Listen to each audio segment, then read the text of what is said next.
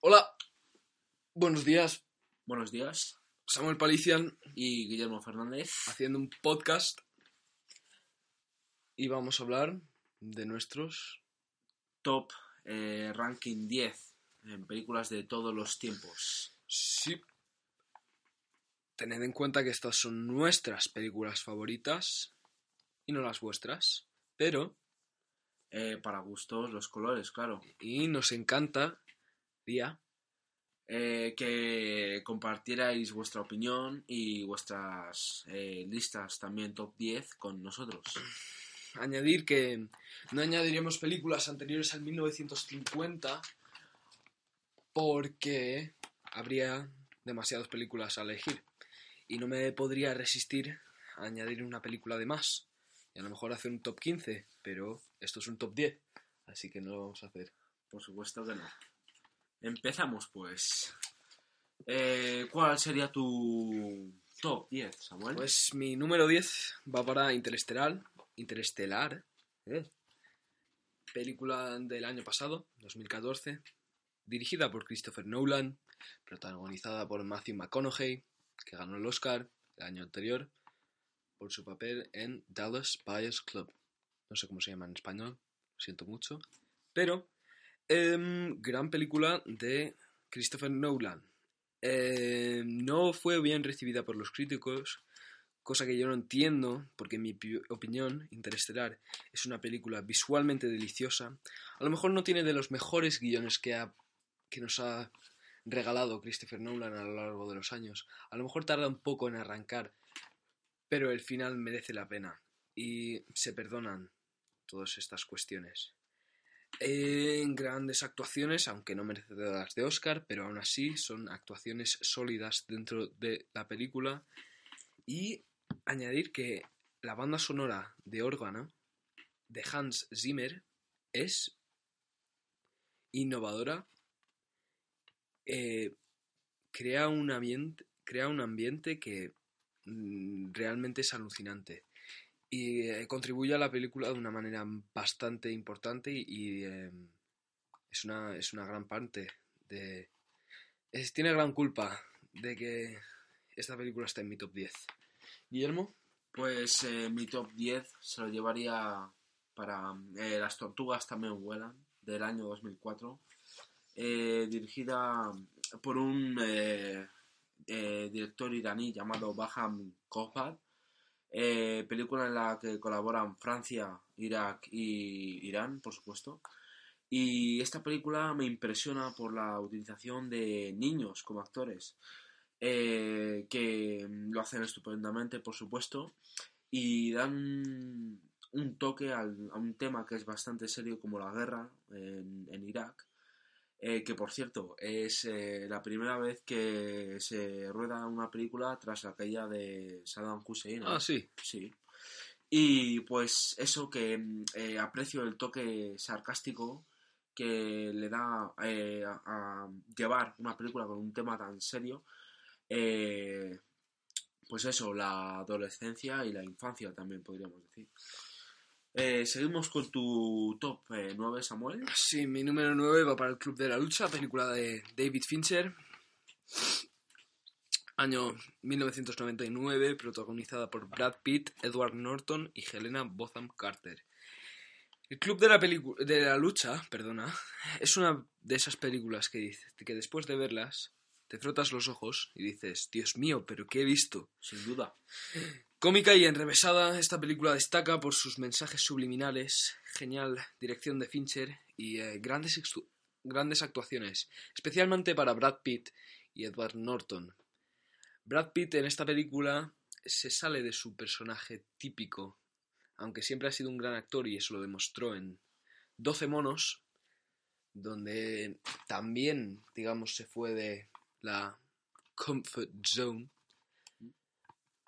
Brad Pitt de nuevo explora nuevo territorio y Edward Norton nos ofrece un papel Tremendo. tremendo, pero tremendo. Eh, bueno, y eso es todo lo que tengo que decir. Eh, ambientes muy, muy, muy, muy, muy bien creados por David Fincher y sí, bueno, Pues eh, para mi posición número 9 tendríamos a La Isla Mínima, película española eh, dirigida por Alberto Rodríguez, eh, eh, nominada a 12 Goyas y ganadora de 10, entre ellos está Mejor Película y Mejor Actor de Reparto, eh, de género policíaco. Y esta película se lleva a cabo en los años 70 en España, ya dejando la época franquista, pero teniendo ideas. Eh, eh, por supuesto, eh, destaca el paisaje que se utiliza en la comunidad de Andalucía y que este paisaje a- Alberto Rodríguez lo sabe captar con una calidad y una precisión increíble.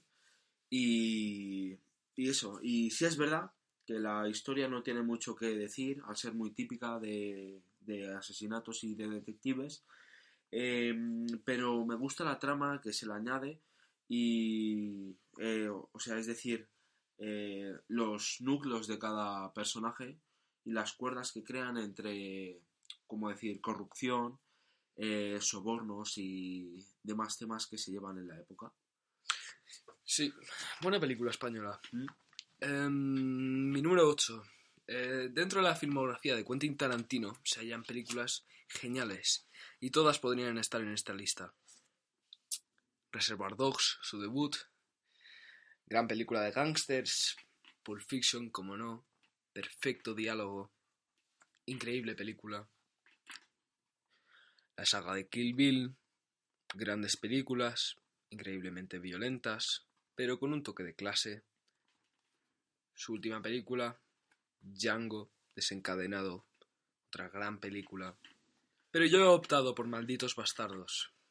Malditos Bastardos me parece irónico, porque es, un, es una película que trata de un tema tal como el racismo y el nazismo,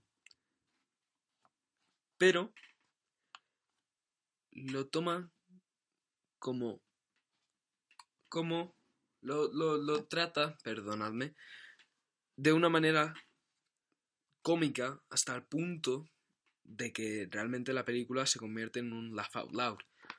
Vale, Shoshana nos ofrece unos momentos más dramáticos en la película, pero claramente el personaje de Christoph Waltz, Hans Landa, es un personaje claramente cómico y, como no, hablar de las graciosísimas escenas de los osos judíos, liderados por eh, Brad Pitt, que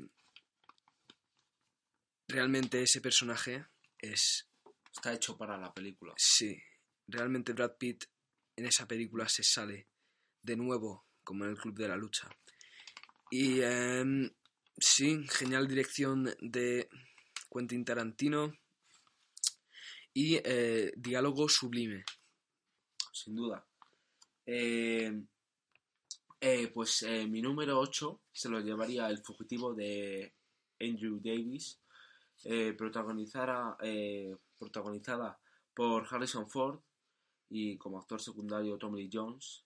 Y esta película, eh, para mí, crea una estabili- inestabilidad perdón, en el espectador. Es decir, se obtiene una angustia al saber que el protagonista va a ser condenado pese a no haber cometido ningún crimen ni acto ilegal. Y esto es lo que me fascina de este largometraje, que siempre eh, portas ese sentimiento de, angustia y quieres llegar tanto al final de la trama como el mismo Harrison Ford. Sí, mi número 7 va para A través de los olivos. Esta joya, entre muchas del cine iraní, nos muestra el estilo natural y minimalista de Kiarostami. Es un estudio de la relación entre la vida y el arte, con uno de los finales más memorables de la historia del cine. Eso es todo lo que tengo que decir de esa película. Vale, eh, para mí el número 7 sería El Gran Hotel Budapest, eh, grandísima película reciente, eh, dirigida por el gran director Wes Anderson eh, y encontramos a Ralph Fiennes como protagonista de este largometraje y a Tony Revolori, eh, un nuevo actor revelación. Y esta película a mí, eh, para mí es extraordinaria en el campo visual por su excelente saturación de colores, como el azul y el, o el rosa, en la vestimenta y en objetos, y la meticulosa simetría que escoge el director en casi todos los planos, aparte de las capas creadas en la película y la historia Mm, que trata. interesante. En mi número 6. Mi número 6 va para el séptimo sello, clásica película de Ingmar Bergman. Película apoteósica que indaga en todo tema imaginable, situada en la Edad Media, pero aplicable a cualquier época. Ingmar Bergman nos muestra su genialidad y su valentía al escoger temas tales como la muerte, la religión y mostrándolas de una manera tan directa y palpable. ¿Tu siguiente película? Seguimos, eh, mi número 6 se lo lleva Delicatessen del año 91, película francesa de ciencia ficción, terror y un humor negro que le da ese toque al, cine francés, dirigida por Jean-Pierre Jeunet y Marc eh, Caro y protagonizada por un jovencísimo Dominique Piñot y está ambientada en un complejo de apartamentos post-apocalíptico. Eh, eh, el humor francés se, se retrata en cada familia eh, residente en el edificio, contando historias diferentes, pero que se unen en un, en un punto que en este caso sería la supervivencia en la, en la vida. Mm.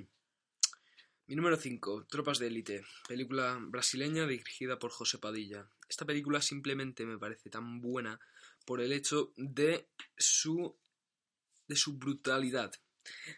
Nos presenta una la realidad impensable que sufren algunos brasileños con la violencia policial. Imágenes conmovedoras que no se te olvidarán jamás. Gran película. Eh, pues mi número 5 se lo lleva Origen del año 2010, eh, también dirigida por un grandísimo director del que ya hemos hablado, que sería Christopher Nolan. Película de ciencia y fi- ficción, protagonizada por Leonardo DiCaprio y Ellen Page.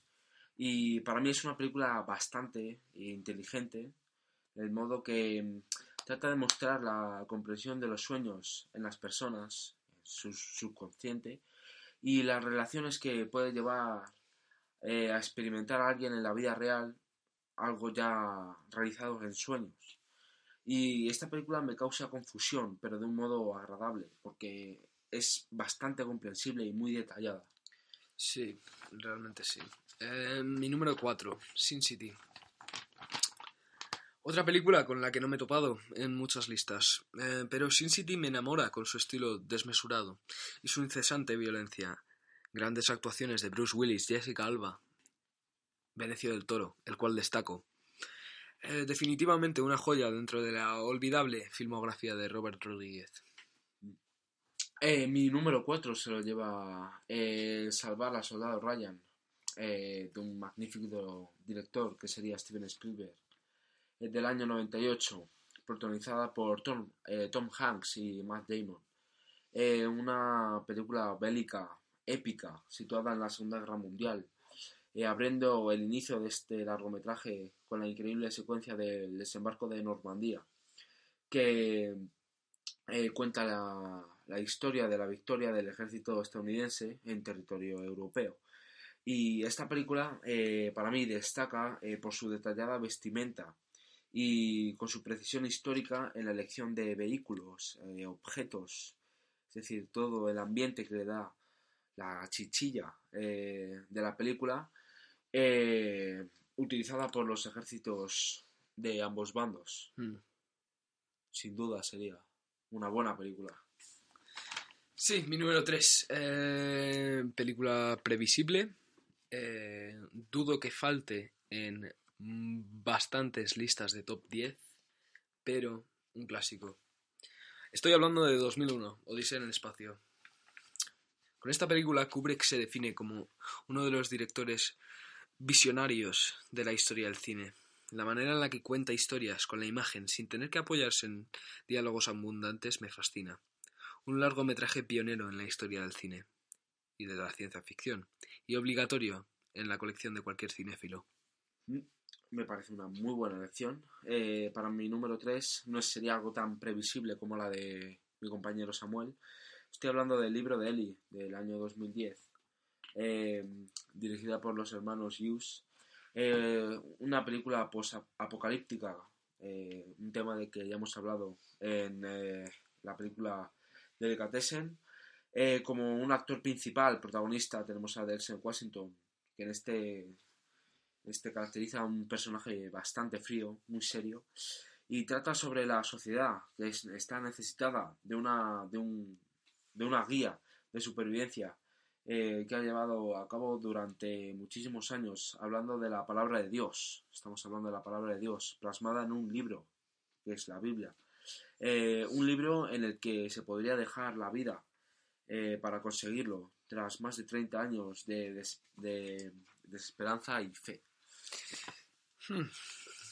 Sí. Bueno, mi número 2. Mi número 2 va para American Beauty, dirigida por Sam Mendes. Increíble película que versa sobre adolescentes, amores y conflictos familiares en papel. No parece una buena película, pero gracias al genio de Kevin Spacey, el diálogo infinitamente citable de Alan Ball y la genial banda sonora de Thomas Newman, esta película se merece estar en, las posiciones altas de cualquier lista. ¿Y quién se puede olvidar de ese comienzo y de ese final? Eh, la mía, número 2, también sería algo que no podría faltar en una lista número 10 o por lo menos número 20. Estoy hablando de Pulp Fiction del año 94, eh, de, una, de un director como Quentin Tarantino, del que ya hemos hablado, con unas magníficas y sangrientas películas, eh, con una cartelera de actores de primera línea. Estamos hablando de Samuel L. Jackson, eh, John Travolta, Uma Thurman y Bruce Willis, del que ya hemos hablado con el Sin, City. ¿Qué decir de los diálogos? Impresionantes. A mí me, encanta la combinación de la ironía, la comedia y la violencia en su, ¿cómo decirlo?, de estructurada línea temporal que crea. Sí, sí, pero perfectamente organizada a la vez. Perfectamente. En una cabeza bien amueblada, no, no hay quien no lo, no entienda. Sí. Em, mi número uno. Pasamos ya a los número uno, ¿eh? Sí. Película coreana. Estoy hablando de Old Boy, dirigida por Chun Wook Park. Esta película es caótica y perfectamente estructurada, como Pulp Fiction. Es intelectual y visceral a la vez, también como Pulp Fiction. Basada en el manga de Nobuaki Minegishi, Old Boy nos presenta una historia perturbadora y demente, que solo puede provenir de las esquinas más oscuras de la mente humana. Pero lo que destaco yo de esta película es el impresionante trabajo del director, que crea ambientes grotescos y nauseabundos, escenas inolvidables y saca, más y saca unas actuaciones magníficas de sus actores. Una película perfecta en todas las dimensiones audiovisuales posibles. La recomiendo. Pues nos vamos a la otra parte del mundo. Si mi compañero Samuel ha tenido una película coreana, yo tengo una argentina.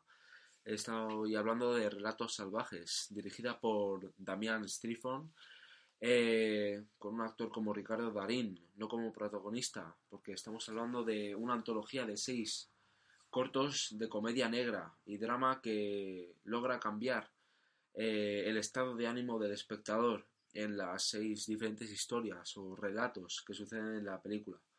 Eh, una película inquietante, muy, muy cálida y, fría. Depende del corto en el que quiera Damián Streetfront eh, poner su, su, mayor intensidad en ella. Mm. Y con esto finalizamos nuestro top 10 películas. Esperamos que os haya gustado. Y queremos oír vuestras opiniones. Eh, muchísimas gracias y hasta luego.